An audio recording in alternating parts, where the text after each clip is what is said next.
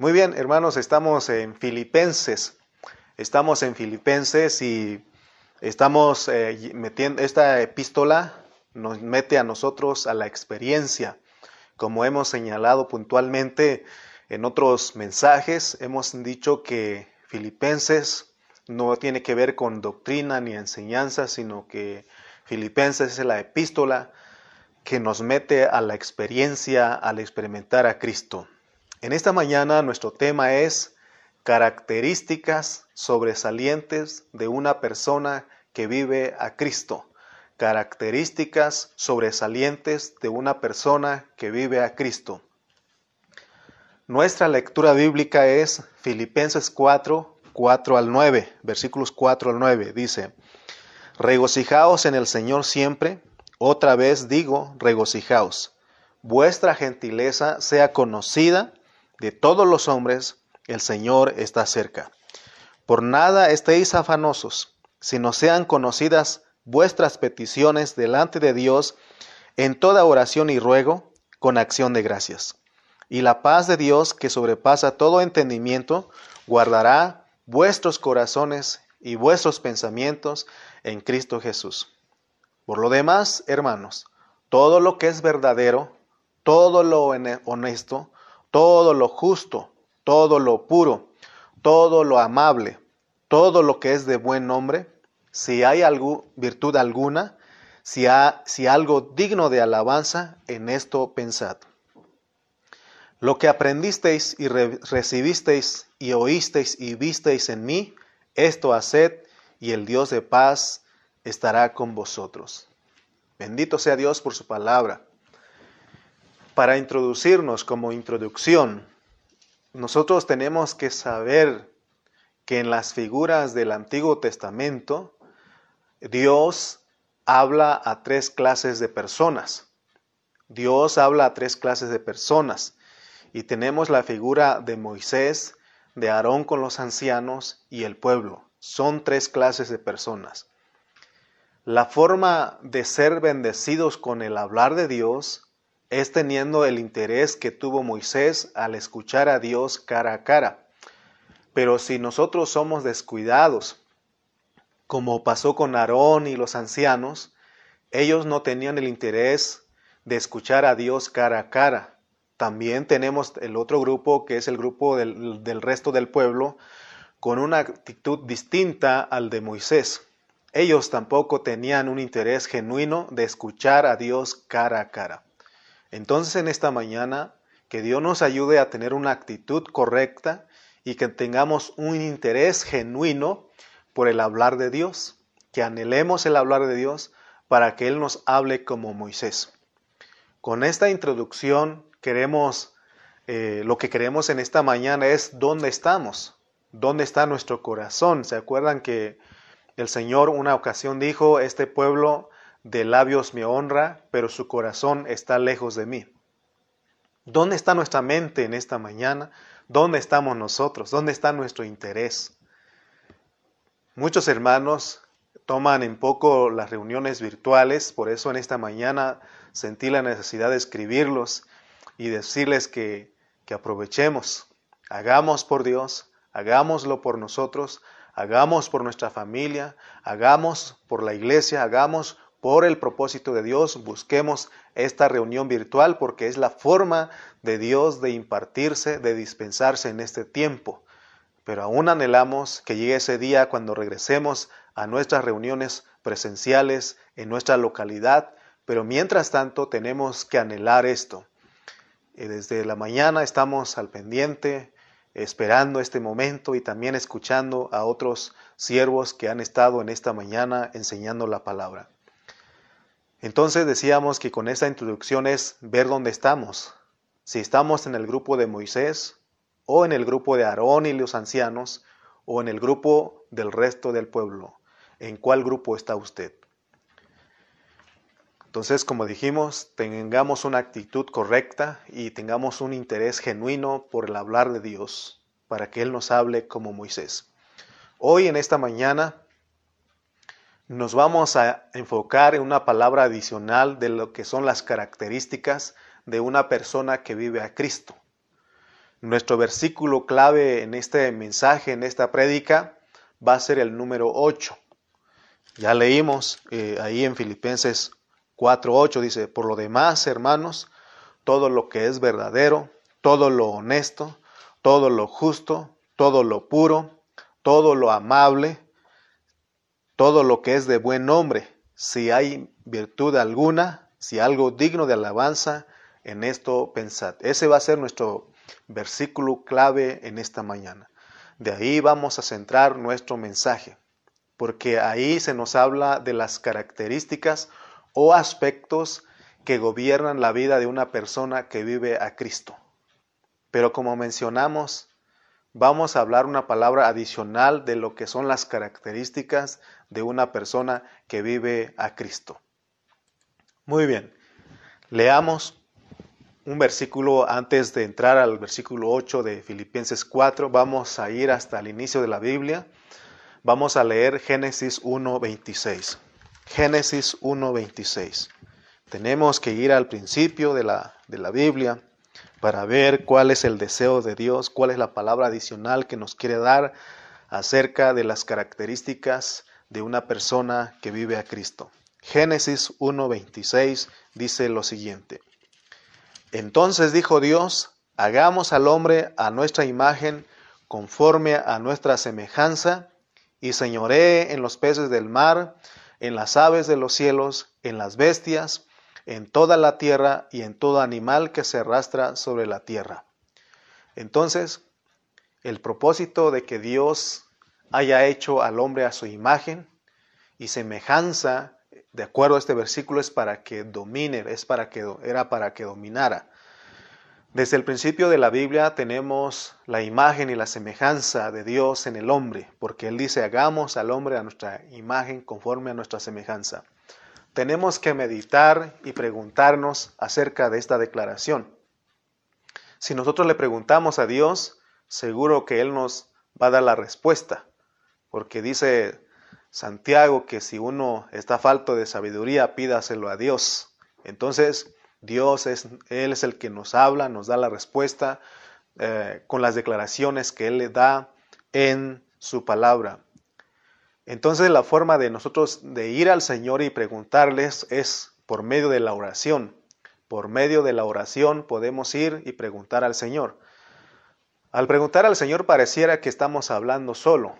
Sin embargo, le estamos hablando a Dios que es espíritu. Y cuando hablamos con Él en oración, nos dirigimos a Él y Él inmediatamente nos escucha, porque de acuerdo al mensaje anterior que dimos, el Señor está cerca. Lo leímos en Filipenses 4, 5. Dice, vuestra gentileza sea conocida de todos los hombres, el Señor está cerca. Ya explicamos a qué se refiere este versículo de que el Señor está cerca y usamos un contexto para explicar lo que es Romanos 10.8. La pregunta es con este punto es, ¿qué significa que el Señor está cerca? ¿Qué significa que el Señor está cerca? ¿Entiendes este versículo? Ya lo explicamos en el mensaje anterior, el Señor está cerca. ¿Qué significa? ¿A qué se refiere que el Señor está cerca? Puedes poner un comentario ahí si tú te acuerdas de lo que hablamos en el mensaje anterior, puedes poner a qué se refiere con que el Señor está cerca. Porque muchos pensamos que está hablando de la venida física del Señor. Sin embargo, explicamos en el mensaje anterior lo que significa este versículo. Bueno, si ya puso su comentario, vamos a seguir explicando. En el Antiguo Testamento sabemos que Dios estaba lejos de las personas solamente venían sobre ciertos eh, siervos para que llevaran el propósito. Sin embargo, en el Nuevo Testamento es otra la historia, porque ahora nosotros somos hijos de Dios, tenemos la potestad. Entonces tenemos a Dios donde? En nuestro espíritu. Él, Dios como el Espíritu Santo, está dentro de nuestro espíritu. Entonces eso es lo que quiere decir que el Señor está cerca. Entonces eh, está hablando bajo el contexto de la oración, porque en el versículo 6 dice que tenemos que orar y rogar. Entonces, la forma de ir al Señor es a través de la oración y no imaginemos que Él está hasta allá, que nos va a escuchar, sino que Él está cerca, Él está en nuestro espíritu. Entonces es lo que eh, vimos en el mensaje anterior. Por eso que la carga que llevamos en el ministerio es que todos ustedes los hermanos entiendan la palabra que predicamos, que ustedes sepan lo que estamos diciendo. Porque podemos hablar y hablar y hablar y ustedes no entienden nada de lo que estamos hablando. Por eso llevamos esa carga. Por eso procuramos que nuestro, de que nuestro hablar tenga lógica. Porque en la tradición muchos predicadores solían gritar mucho y hablaban muy poco, se les entendía muy poco. Por eso en este ministerio tenemos la bendición y los que predicamos nos ocupamos en constituirnos de las palabras de Cristo, para que nosotros al hablar, ese hablar lo haga pensar y meditar a usted en su espíritu. Entonces le será una palabra revelada y no una palabra aprendida, porque cuando es aprendida decimos el hermano dijo como dijo el hermano. Pero cuando es, nos es revelada, decimos como Dios dice a través del hermano. ¿verdad? Entonces es lo que queremos porque de repente es que el hermano dijo, es que usted dijo. No. Sí vemos en la vida de Pablo que en cierta manera, en cierta ocasión, él dice, no lo dice el Señor, lo digo yo. Pero ya explicamos que él, él es uno con el Señor. Pero aquí realmente lo que queremos es que usted vea que Dios es el que está diciendo que vea con sus ojos, que se vea con su espíritu, que pueda recibir en su espíritu que es Dios el que está hablando a su vida y no el hombre. Ahora, estamos hablando sobre la palabra adicional, porque usamos Génesis 1.26 que dice que hagamos al hombre a nuestra imagen conforme a nuestra semejanza. La pregunta que tenemos que hacer al meditar en este versículo es, ¿por qué Dios hizo al hombre a su imagen y a su semejanza, según Génesis 1.26. ¿Por qué? otra pregunta, o, hagamos algo diferente. ¿Cuál es la razón, o preguntemos diferente, cuál es la razón por la cual Dios creó al hombre así? Porque no sabemos de memoria ese versículo. Hagamos al hombre a nuestra imagen conforme a nuestra semejanza. Pero, ¿por qué Dios lo hizo? ¿Cuál es la razón? ¿Qué lo motivó a él hacer al hombre a su imagen conforme a su semejanza. Gracias a Dios por el Nuevo Testamento, porque aquí tenemos el, Nuevo explica el Antiguo, al Antiguo Testamento. Entonces vamos a ir a Colosenses 1.15. Ahí enseguida está Colosenses 1.15. Y dice Colosenses 1.15, Él es la imagen del Dios invisible el primogénito de toda la creación. El otro día estábamos aclarando con nuestro hermano Aarón González de que cómo es que Cristo es creado y no es creado. Él como unigénito no es creado, pero primogénito es el primero de la creación.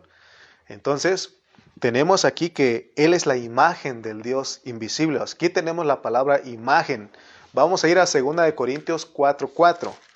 Y estos versículos nos van a explicar lo que dice Génesis 1.26. Vamos a ir a 2 de Corintios 4.4.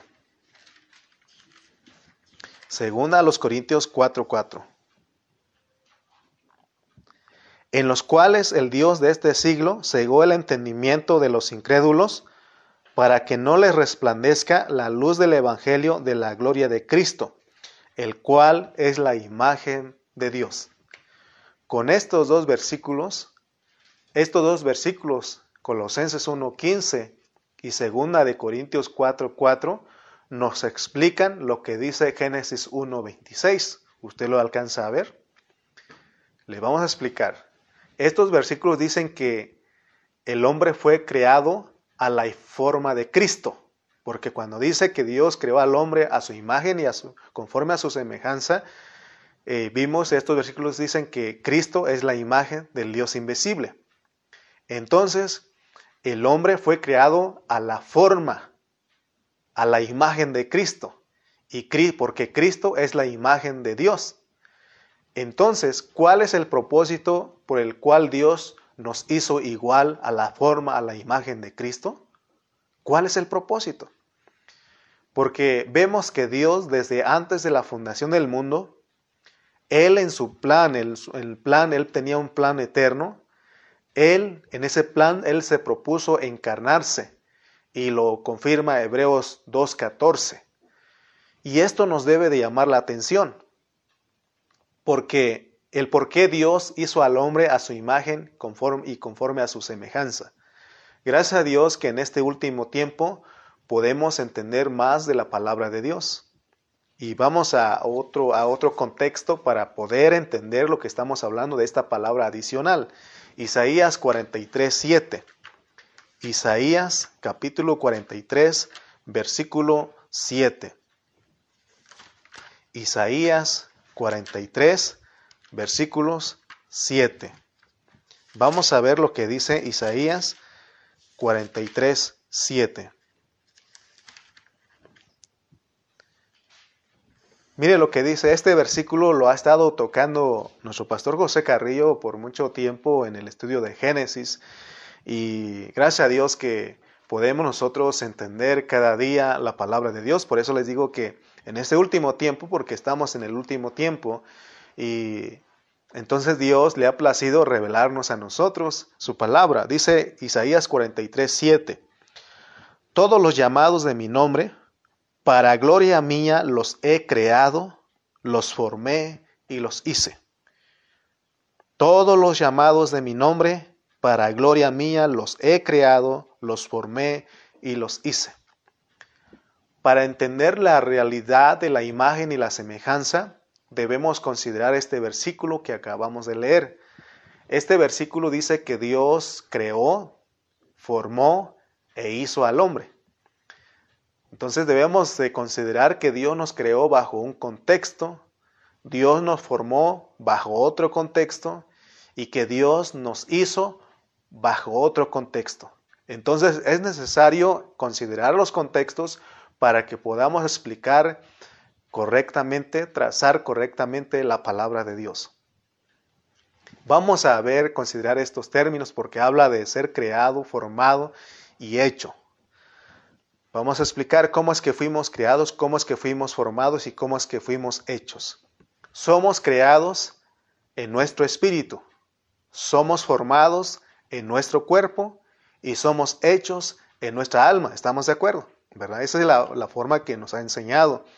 Eh, se había dicho en un principio que fuimos creados en nuestro espíritu, formados en nuestra alma y hechos en nuestro cuerpo, pero ya se fue corrigiendo, aclarando más, cada día se fue aclarando. Entonces la forma es de que somos creados en nuestro espíritu, formados en nuestro cuerpo y somos hechos en nuestra alma. ¿Para qué? El mismo versículo lo dice, para su gloria, para su gloria. Si nosotros consideramos estos conceptos, entonces estaremos pegando en el centro de la verdad bíblica. Por eso tenemos que considerar los contextos. Estamos considerando todas estas cosas porque dijimos que el hombre fue creado a la imagen y a la semejanza de Dios.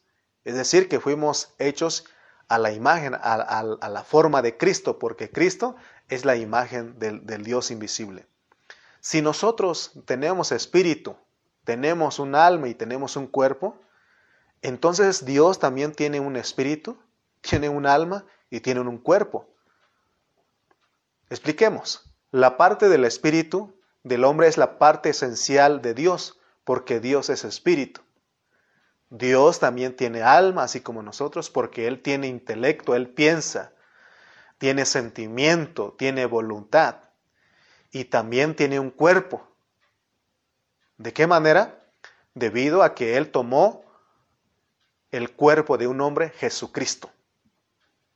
Todo esto Dios nos está regalando en este tiempo, toda esta, esta revelación, toda esta palabra revelada al estudiar Filipenses, porque el propósito de Dios es meternos a la experiencia.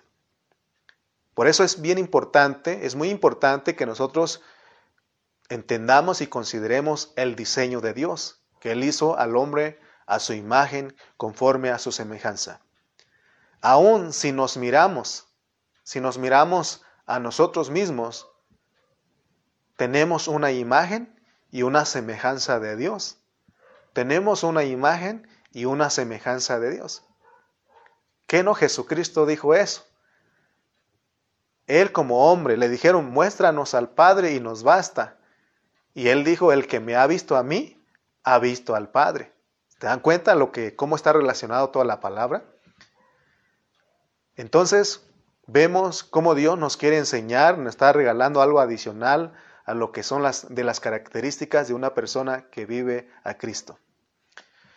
Como ya hemos dicho, Dios sabe pensar, nosotros también. Él llora, nosotros también. Él se ríe, nosotros también. Me acuerdo de un hermano que él me decía, ¿quieres saber cómo o, o sabes cómo hacemos reír a Dios? Y dice, cuéntale tus planes y él se va a reír porque él sabe que muchos de lo que nosotros planeamos no se va a llevar a cabo. Por eso es que la Biblia dice que Él nos creó, nos formó y nos hizo igual que a Él porque es para su gloria. Porque su meta, de acuerdo a su plan eterno, era encarnarse. Y esta encarnación no surgió de repente, no es porque Dios no tenía no tenía otra cosa que hacer y se le ocurrió que eran son ocurrencias de él. No. Dios no es un Dios de casualidades. Lo que estamos hablando aquí, hermano, de, de la imagen y de la semejanza, Estamos hablando de algo que fue planeado desde antes de la fundación del mundo. Por eso hay un hermano que escribió un libro y él dice que nosotros no somos un accidente, sino que Dios fue el que planeó todo desde antes de la fundación del mundo. Esto hace que digamos gloria a Dios, aleluya, porque todo lo de nosotros fue creado, fue planeado desde antes de la fundación del mundo. Entonces, hasta aquí entendemos que nosotros estamos conformados a la medida de Cristo.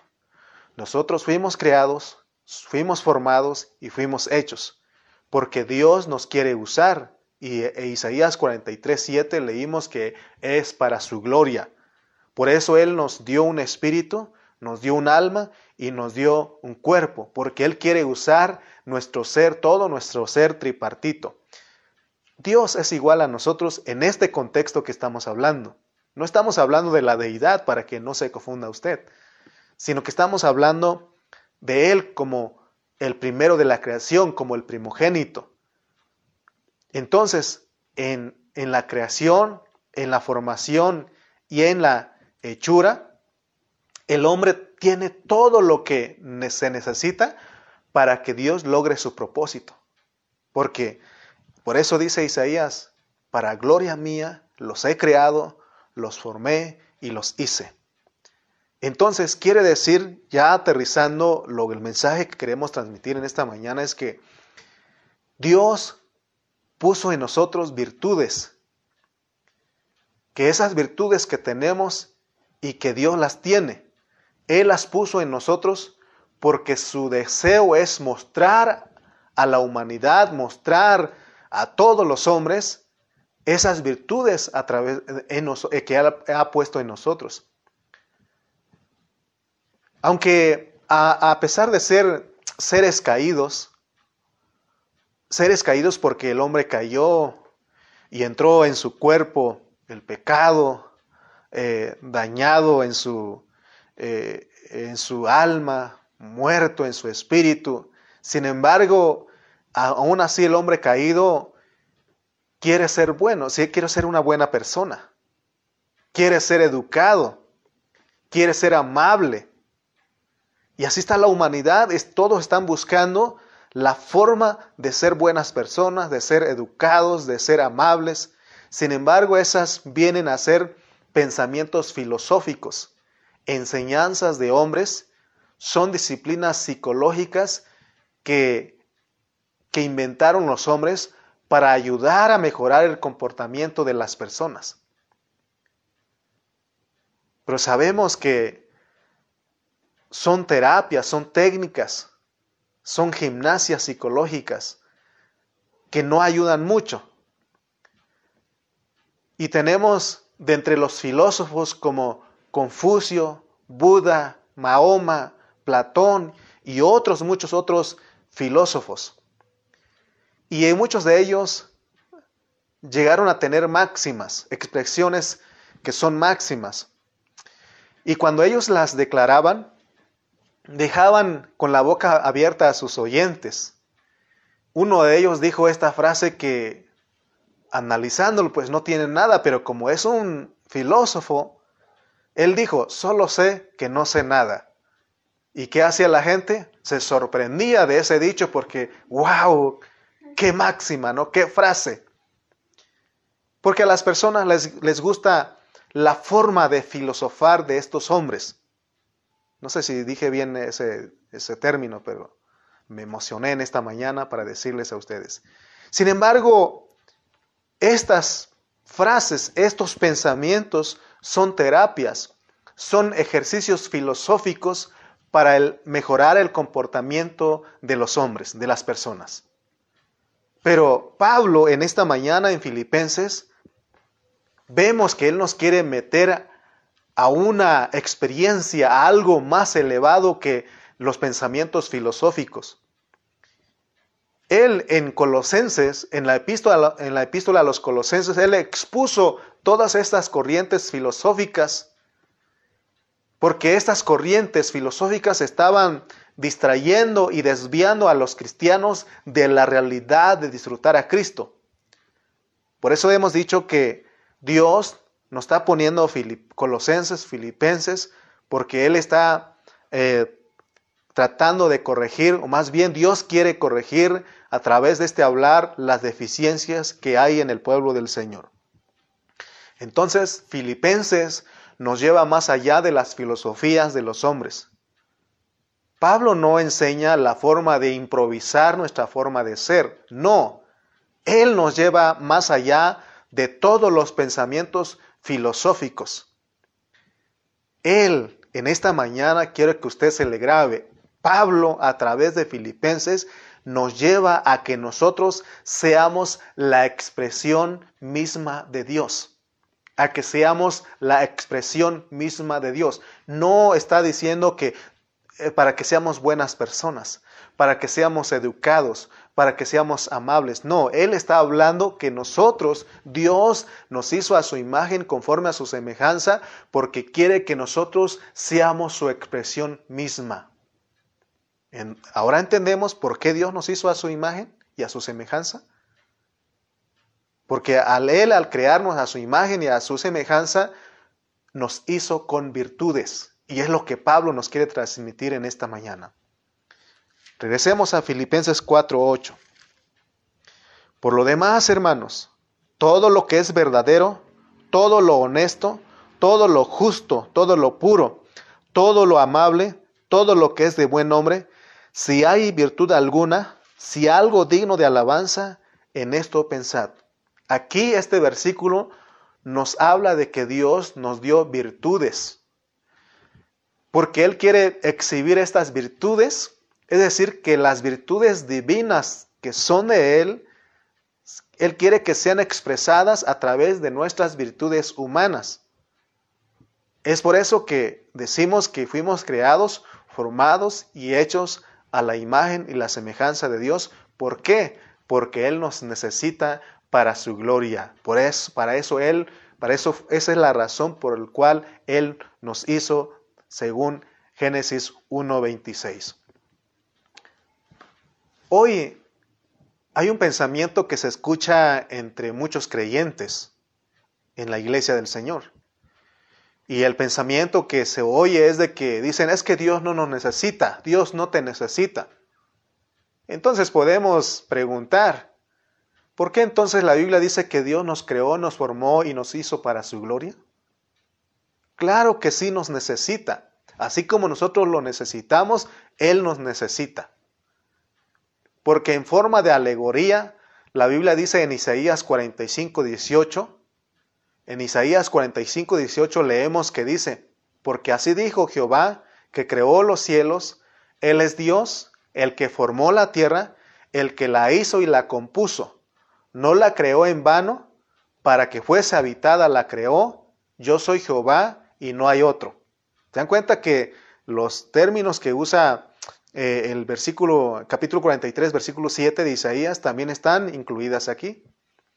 Entonces significa que Dios nos hizo no para estar vacíos. De hecho, hemos visto en el estudio de Génesis que en un principio Dios nos hizo con un contenido, pero se perdió a causa de la caída. Entonces, debemos de tener claro que Dios nos hizo para contener algo. Aún podemos agregar y decir a los que dicen que Dios no nos necesita, ¿para qué nos hizo si no nos va a usar? ¿Verdad? O sea que tiene lógica nuestra pregunta, ¿no? ¿Para qué? Hay muchos creyentes que no saben, y créame, les soy honesto, que antes de esta pandemia no podía yo ver esta realidad. Y así muchos creyentes todavía en ese tiempo no saben para qué Dios los creó, para qué los formó y para qué los hizo. Y esa es la razón por la cual muchas veces no queremos prestarnos para que Él nos use. Si entendemos, logramos entender esto, entonces vamos a decir, entonces yo fui creado para la gloria de Dios. Yo fui formado para la gloria de Dios y fui hecho para la gloria de Dios, para que Él me use, porque Él nos necesita. Bendito sea Dios porque nos, nos toma en cuenta, mis hermanos. Vamos a ir a leer Romanos 9, 21 al 23. Romanos 9, 21 al 23 y vamos a hablar, vamos a ver ahí de que nosotros fuimos hechos para contener. Romanos 9, versículos 21 al 23. Mire lo que dice. ¿O no tiene potestad del alfarero sobre el barro para hacer de la misma masa un vaso para honra y otro para deshonra? ¿Y qué? Si Dios, queriendo mostrar su ira y hacer notorio su poder, soportó con mucha paciencia los vasos de ira preparados para destrucción, y para hacer notorias las riquezas de su gloria, las mostró para con los vasos de misericordia que Él preparó de antemano para su gloria es lo que dice Romanos 9, 21 al 23. Entonces, de acuerdo a este versículo, vemos que nosotros somos creados como vasos para contener la gloria de Dios. La gloria de Dios denota la expresión de Dios, la cual es Cristo mismo. Las virtudes humanas, humanas tales como la veracidad, la dignidad, la pureza y belleza, tienen que ver con el hecho de que el hombre fue creado como un vaso para contener a Cristo como la realidad. Entonces, todos los pensamientos que son terapias, que son ejercicios psicológicos que se manejaban en Colosas, son exteriores. Esos pensamientos son distintos y nada comparables con el pensamiento bíblico, con el pensamiento que Dios tiene en su palabra. Porque el pensamiento de, Pablo aquí en Filipenses es de, es de una persona que está viviendo dentro de nosotros. ¿Se dan cuenta la diferencia? De los pensamientos, de las terapias, de los ejercicios filosóficos. Esas cosas son exteriores. Sin embargo, Pablo está hablando de una persona que vive dentro de nosotros. Tristemente, muchos cristianos han tomado el Evangelio como una terapia, como un ejercicio psicológico para mejorar sus conductas, para ser mejores personas. ¿Y sabe qué? Muchos hemos fracasado por tomar la palabra de esa manera. Pero Pablo dice en esta mañana que Cristo es nuestra persona, que en todo lo que hagamos, debe ser Cristo actuando a través de nosotros. En el mensaje pasado hablamos dos características de una persona que vive a Cristo. Y hablamos de la gentileza. Y hablamos de estar libres de afán y de toda ansiedad. Hoy vamos a ver y vamos a unir otras seis características, que sumando son ocho características que Dios quiere que se vea delante de los hombres, porque de acuerdo a Filipenses, ahí nos dice claramente en el 4.5, vuestra gentileza sea conocida. O sea que estas virtudes, estas características tienen que ser conocidas delante de todos los hombres. Amén. Estas ocho características que vamos a estar hablando eh, de los hombres, que de los creyentes, eh, son, son características que gobiernan la vida de los hombres que viven a Cristo. Es crucial que todos nosotros alcancemos a ver estos versículos de Filipenses porque tienen una secuencia. Vimos que el capítulo 1 trata de vivir y se trata de vivir y magnificar a, a, Cristo, es lo que dijo Pablo. En el capítulo 2, él nos dice que debemos tomar a Cristo como nuestro modelo. En el capítulo 3 vimos que él dice que tenemos que ganar a Cristo. Y en el capítulo 4 ahora vemos que él dice que hay que expresar a Cristo. estas experiencias que Pablo nos habla son algo progresivo. Por eso nunca debemos de dar por asentado que ya entendimos todo porque entonces vamos a limitar a Dios en lo que nos quiere dar. La Biblia dice, hermanos, que cada día las misericordias de Dios son nuevas. Cada día Dios tiene una palabra fresca para ti. ¿Para qué? ¿Para qué Dios tiene una palabra fresca cada día para nosotros? Es para que vivamos motivados y no estemos ociosos. Porque de acuerdo al hablar de Pablo, se trata de que prosigamos, que continuemos lo que se empezó. Se trata de que avancemos en nuestra vida cristiana. Ahora, eh, Filipenses 1:21 dice, porque para mí el vivir es Cristo. Vamos a unir este versículo con el 4:13. Filipenses 4:13, Pablo dice, todo lo puedo en Cristo. Uniendo esto, el versículo 21 del capítulo 1 y eh, el 4:13, tenemos esta frase, para mí, el vivir es Cristo y todo lo puedo en Cristo. ¿Qué nos quiere decir Pablo con estos dos versículos? Lo que él nos quiere decir es que nada de lo que Dios nos está pidiendo lo podemos hacer en nuestro ser natural, porque somos hombres caídos. No podemos complacer a Dios haciendo las cosas que Él pide a, a nuestra manera en nosotros mismos. Entonces lo que Pablo quiere es que entendamos que todas las cosas que leemos aquí en el versículo 8, que todas estas características o estas virtudes, solo Cristo lo puede hacer en nosotros. Solo Cristo puede producirlo en nosotros. ¿Por qué? Porque somos inútiles en nuestra carne. ¿Estás oyendo? Amén. Por eso hemos hablado de la cruz y hemos aprendido que la cruz es para todas las cosas malas y buenas que tienen que ser crucificadas. Pero también vimos algo más profundo, que la vida que vivimos en Cristo, que el Cristo que está siendo formado en nosotros, también tiene que ir a la cruz. Entonces el capítulo 4 nos dice que, nos dice que si nosotros somos gente que vivimos a Cristo, somos gente que se regocija. Entonces exhibimos las características sobresalientes que dice el versículo 5 al 8 de Filipenses 4. Es decir, que en nosotros se ve la gentileza, que somos los que estamos libres de afán y de toda ansiedad, porque es producido por Cristo, porque es la forma que se ve esto es cuando nosotros vivimos a Cristo. Por eso nuestra carga en este ministerio es predicarles a ustedes de un Cristo crucificado, un Cristo resucitado y de un Cristo entronizado.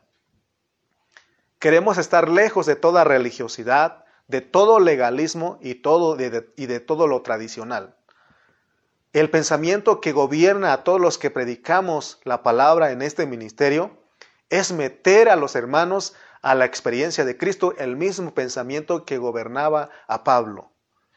Entonces vayamos a ver las ocho características de una persona que vive a Cristo de acuerdo a Filipenses del 4 al 9. Estas características que vemos aquí en Filipenses 4 del 4 al 9 es de una persona que vive a Cristo. ¿Estamos de acuerdo? Cuando es Cristo expresado a través de nosotros, nos hacemos uno con Él en nuestro intelecto, en nuestro sentimiento y en nuestra voluntad aún hasta nuestro cuerpo se presta para expresar a Cristo, porque dice Pablo que uno que vive a Cristo se regocija. y se regocija. Amén. Por eso siempre decimos, si estás contento, avísale a tu cara, ¿no? Entonces, porque solamente así exhibiremos las ocho características especiales de los hermanos que viven a Cristo. Y ya vimos en el mensaje anterior eh, dos. Hoy vamos a unirlos. Y en el mensaje anterior vimos la gentileza, que es ser amable, ser comprensible. Nosotros, entonces nosotros los cristianos, al regocijarnos, expresamos a Cristo porque entonces se ve nuestra gentileza. Porque nuestra gentileza no es mostrar la, la risa de un perrito o la sonrisa de un perrito. Ustedes han visto a los perritos que, que muestran sus dientecitos, parece que están sonriéndote, pero en realidad están bien bravos, te van a morder. Amén. Entonces, ese no es lo que Dios quiere, porque nuestra gentileza no debe ser fingido, sino que debe ser algo real y sincero. Amén. Esa es la gentileza. Porque podemos fingir estar bien con un hermano y a sus espaldas, ¿verdad? Este, hablar mal de él, murmurar contra de él. Otra, otra característica, otra virtud que vimos es estar libre de afán y de toda ansiedad. Nosotros los cristianos cuando exhibimos a Cristo somos los que estamos libres de afán y de toda ansiedad. O sea que no nos preocupa nada y vivimos lo que dice el Salmos. Jehová es mi pastor y no me importa nada más. Amén. Porque nosotros somos los que dice Pedro, que somos los que aprendemos a echar toda nuestra ansiedad sobre Dios.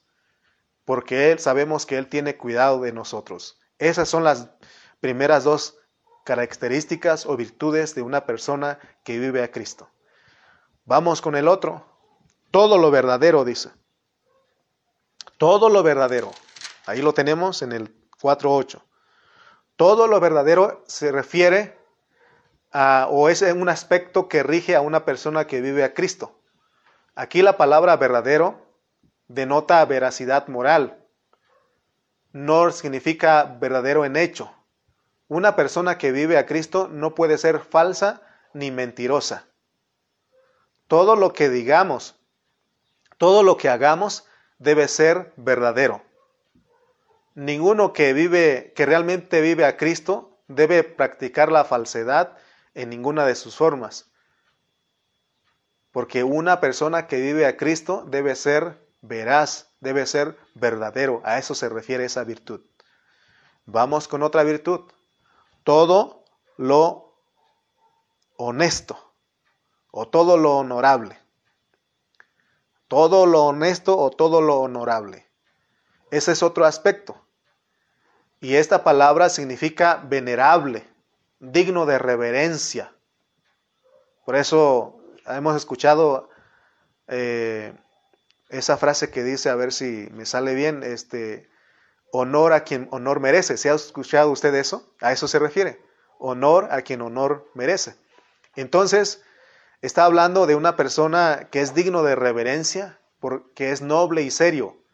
Un creyente que vive a Cristo es honorable, noble, moderado, serio e inspira respeto, respeto y admiración. Amén. A eso se refiere todo lo honesto, que es lo honorable otra virtud, otra característica, tenemos todo lo justo. Aquí Pablo habla de todo lo justo, lo cual tiene el sentido de rectitud. Se refiere a lo que es justo delante de Dios y de los hombres. Actuar correctamente es otro aspecto que rige un creyente a un creyente que vive a Cristo. En otra ocasión les he puesto el ejemplo, por ejemplo, cuando usted va a la tienda de Chonita y este, usted paga con un billete de a 100 pesos, pero Chonita se confunde y le da el cambio de uno de a 500. Si usted es justo, es este, recto, ¿verdad? Este, entonces, ¿qué va a hacer usted? Va a devolver y va a decir, ¿sabe qué? Usted me dio un el cambio de un billete de 500, aquí le vengo a entregar. Pero si nosotros no somos justos, Vamos a pensar como muchos, Dios me bendijo. ¿Será eso?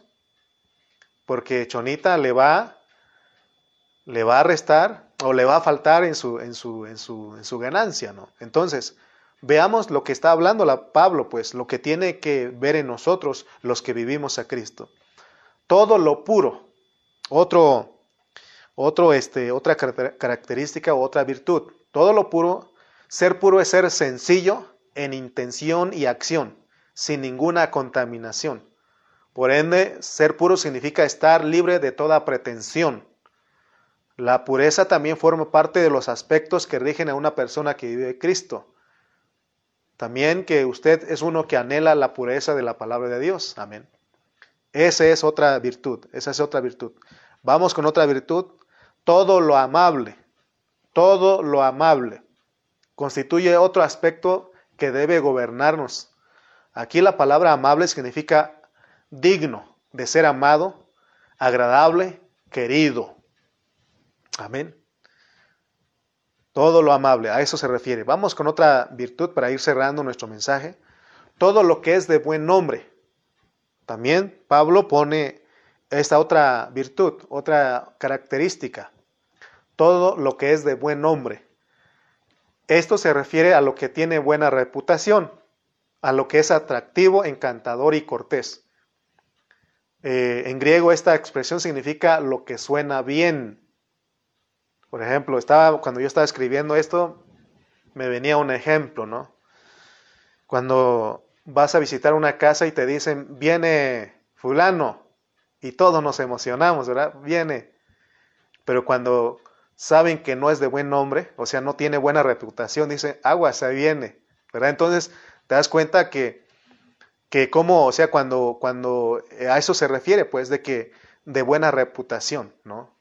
Por ejemplo, ahora que están los políticos eh, compitiendo para las elecciones, este, eh, decían los pastores el sábado, decían acá en la reunión de la alianza, eh, y fulano, ¿quién es? ¿No? O sea, no vamos a votar por él porque, porque, este, porque es de tal partido, sino que tenemos que ver quién es, ¿no? Porque tiene que ver con el de buen nombre, ¿no? Entonces, en estas ocho características que vimos, obtenemos la victoria. Somos victoriosos, porque nadie nos puede acusar.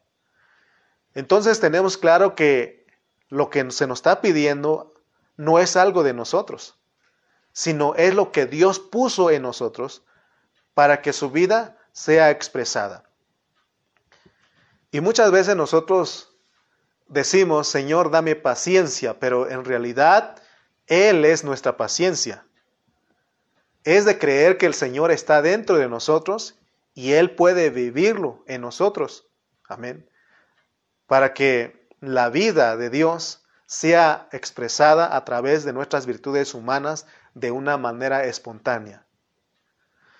Y eso me gustó porque estaba meditando y me acordé de la enseñanza de mi pastor Cayetano el miércoles y él decía, de, él nos hablaba de experimentar la cruz de Cristo y anoche lo estábamos otra vez meditando, compartiendo eso. Y él nos decía que, por ejemplo, porque él estaba hablando de experimentar la cruz de Cristo. Y experimentar la cruz de Cristo no es, este, alguien te hace algo y te agarras y dices, ah, no, no, no, si no estuviera en la cruz, Ah, yo te pelearía, ¿no? Yo te haría algo, ah, pero como estoy en la cruz, estoy en la cruz, estoy en la cruz, estoy crucificado, estoy crucificado. No, no se trata de eso. No, no, no. No, no se trata de eso. Por ejemplo, cuando habla de ser amable, de ser de eh, gentil, ¿no? Que la gentileza. Por ejemplo, no estamos hablando de que dando técnicas a usted de que usted diga, ay, me hizo algo, pero ah, soy amable, soy amable, soy amable, soy amable, soy amable. Y así ustedes, no, no se trata de eso. Ah, soy gentil, soy gentil, soy gentil, soy gentil. No, no se trata de eso. No, sino que es por la vida, es por la persona que tenemos dentro de nosotros, que Él vive.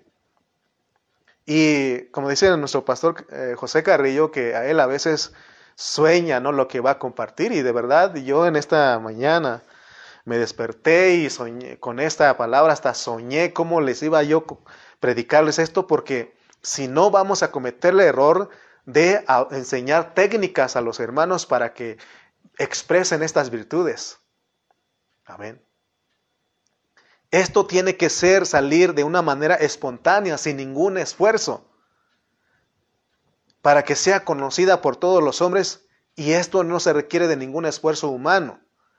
Por eso Filipenses Pablo llama virtudes, pero en Gálatas, vamos a leer rápidamente Gálatas 5, 22, 24 y él dice frutos, frutos del Espíritu. Gálatas 5, 22 al 24. Mas el fruto del Espíritu es amor, gozo, paz, paciencia, benignidad, bondad, fe, mansedumbre, templanza. ¿Se dan cuenta que Pablo dice que son frutos del Espíritu Santo? Son las que Dios ha puesto en nosotros, porque Él está en nosotros. Pero, ¿cómo podemos mostrar estos frutos o virtudes? Porque es de una persona que vive en nosotros, no es algo de ti lo que Él está pidiendo para que tú lo muestres. Y yo dije, bueno, entonces, ¿cómo explicarlo? Y gracias a Dios porque Él nos ayuda a entender su palabra. Y Él me llevó a otro contexto. Vamos a ir a 1 Corintios 3.6. 1 Corintios 3.6. Y Él me llevó a este contexto. Y uniendo estos tres versículos entendí, ah, entonces sé ahora cómo es que se vive a Cristo, cómo es que nosotros podemos expresar. Porque Pablo dijo, para mí el vivir es Cristo y todo lo puedo en Cristo. Amén. Primera de Corintios 3.6 dice yo planté o yo sembré. Apolo regó, pero el crecimiento lo da Dios. Fíjense, para que nosotros podamos expresar estas virtudes, para que se vean, sea conocida delante de todos los hombres, primeramente Dios plantó esa vida, se sembró esa vida dentro de nosotros. Entonces, se requiere de algo más porque puede ser sembrado y pueden, nuestro espíritu puede venir a ser una prisión para eh, la vida, para esa vida y no salir. Por eso es necesario la otra, la otra cosa que dice aquí Pablo. Apolo regó. Si somos regados por la palabra de Dios, entonces Dios da el crecimiento. O sea que la vida que tenemos sale espontáneamente sin ningún esfuerzo humano. Entonces las virtudes se ven en nosotros. Por eso no estamos hablando de, una técnica de estar, soy amable, soy amable, soy amable. O cuando te hacen algo, ah, estoy en la cruz, estoy en la cruz, estoy en la cruz, y logras, no. ¿Cuántos de ustedes se acuerdan? Los jóvenes quizá no, no se acuerdan de estas, eh, de lo que va a hablar, pero hace tiempo en, en la televisión salía una técnica o una forma de ayudar porque había violencia en las casas, ¿verdad? De los padres con los hijos, había violencia familiar. Entonces, me acuerdo que de un video que apenas lo vi, está en YouTube, si usted lo gusta ir a ver, y habla de los 10 segundos, o cuenta hasta 10, cuenta hasta 10, y llegaba el niño a la, casa con su, eh, examen de la escuela, y, llegando el niño le dice a su papá, papá, papá, este, eh, te traigo mi calificación de matemáticas. ¿Y qué crees? Que pasé. Y, ya dice el papá bien emocionado, lo agarra y le dice, a ver hijo, ¿qué sacaste? Y sacó un 6, pero pasó, ¿verdad? Y dice, yo me mato, me, la paso matando, trabajando y tú nada más me traes un 6 y va al papá con un golpe así. Y ahí es cuando sale ese comercial que pasaron y es ahí cuando la persona tiene que contar y respirar 10 veces. Uno, dos, tres, hasta diez, ¿no? Y con eso se controlaba y ya iba con su hijo, está bien hijo, no te preocupes. Vamos a trabajar esto para que la próxima usted saque un 9 y un 10. Y esa es la técnica que daban ahí para, para que no explotes, para que no, no pegues, eh, para que no pegues a tu hijo, ¿no? Pero Pablo no está diciendo eso de que cuentes hasta 10, que te hacen algo y uno, dos, nada más porque estoy crucificado, nada más porque soy cristiano. No, Él no está diciendo de eso. Él está diciendo de que la vida que está dentro de ti, porque ya fue sembrado y está siendo regado, entonces Dios es el que lo produce en nosotros. No sé si me explico con esto. Pero Dios me lo mostró en la mañana y gracias a mi pastor Cayetano por su paciencia, porque aún hasta ya casi a, mediados de la noche él me estaba escribiendo y, nos estábamos compartiendo la palabra y, y, la verdad que me desperté, dije, ah, ya la tengo, ya sé, ya lo entiendo, no sé si los hermanos me van a entender, pero ya lo tengo aquí. Entonces, nuestras virtudes humanas fueron creadas para contener las virtudes divinas, porque fuimos hechos a la imagen y semejanza de Dios. Al igual que un guante, un guante fue diseñado a la imagen de la mano, ¿para qué? Para contener a la mano. Esa es la idea. Ya que la Biblia revela que Cristo es la imagen de Dios, el hecho de que el hombre fue creado a su imagen significa que fue creado según la forma de Cristo. El hombre fue creado conforme a Cristo con el fin de contenerlo y expresarlo. Tal como un guante tiene la forma de la mano con el fin de contenerla. Amén. Asimismo Dios formó al hombre según que el molde, la forma de Cristo. Por eso, cuando Cristo entra en una persona, ésta viene a ser el vaso que lo contiene. Terminamos con Filipenses 4:13 todo lo puedo en Cristo que me fortalece. ¿Qué es lo que tú puedes? Por Cristo. ¿Qué es lo, que tú puedes en Cristo más bien? Expresar estas virtudes. Cuando nosotros leemos, eh, no, no, no. Bueno, soy un poco verdadero, pero honesto, honesto, no. Eh, justo, mm, más o menos. puro, pues, eh, amable, de buen hombre, no, entonces, no, no está diciendo que tú lo hagas, sino que tú creas que alguien que está dentro de ti tiene eso y él quiere exhibirla a través de ti. Entonces, nosotros tenemos que decir, como lo hemos enseñado en otro tiempo, Señor, desde que amanece, Señor, dame de tu gracia, dame de tu abundante gracia. Quiero exhibirte, quiero vivir tu vida en este día. Y cuando nos ocupamos en Él, hermano, estamos todo el día meditando en Él, recibiendo su palabra, hermano, estamos siendo regados y Dios produce el crecimiento y eso que va creciendo se tiene que ver. Es como cuando una mujer está embarazada, en los primeros meses dice estoy un poquito embarazada, pero eventualmente se va a ver eso. Lo mismo de Dios. Tiene que verse en nosotros porque estamos, es una persona que vive en nosotros y es lo que dice Pablo, todo lo puedo en Cristo. Este versículo de Filipenses 4:13 nos declara que, que, o nos dice que es, o lo que leemos aquí es para que nosotros reconozcamos que en nuestro ser natural somos un cero, que en nuestro ser natural somos un cero, pero al entrar Cristo en nosotros venimos a ser un ocho porque solo en Cristo podemos expresar estas virtudes divinas. Amén. Entonces, sin Cristo eres un cero. Sin Cristo soy un cero. Pero en Cristo somos un ocho. Tenemos estas ocho características que podemos dar a conocer delante de todos los hombres. Y esto no es de esforzarse, esforzarse ni usar una técnica, solamente es conocida, como lo dice Filipenses 4, 5, y vuestra gentileza sea conocida, sea conocida. Yo entiendo este versículo, yo entiendo esto, espero que tú también. Entonces vimos en esta mañana características de una persona que vive a Cristo. Oremos en esta mañana. Amado Dios, te damos gracias porque, Señor, una vez más nos hablas, nos muestras esta realidad Señor, gracias Señor porque esto de ser hechos a imagen y conforme a, tu semejanza fue desde antes de la fundación del mundo. Señor, ahora nos enseñas que estas, esta, esta expresión, esta gloria tuya que quieres que se vea a través de nosotros, no es por nosotros, sino es por la vida, por la persona que tú has puesto en nosotros. Es una persona viviente, Oh Señor, ayúdanos a ver que tú deseas que vivamos la vida de otra persona, la vida de Cristo.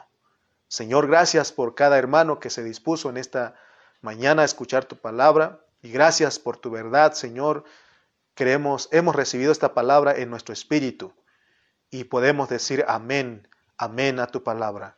Gracias te doy por mi esposa, por mi hermana Alejandra, Señor, que nos acompañó en esta mañana, sigue siendo con su vida y sé con todos mis hermanos en donde quiera que están, sé con ellos, con ellos y bendícelos en esta mañana. En el nombre de Jesús. Amén y amén.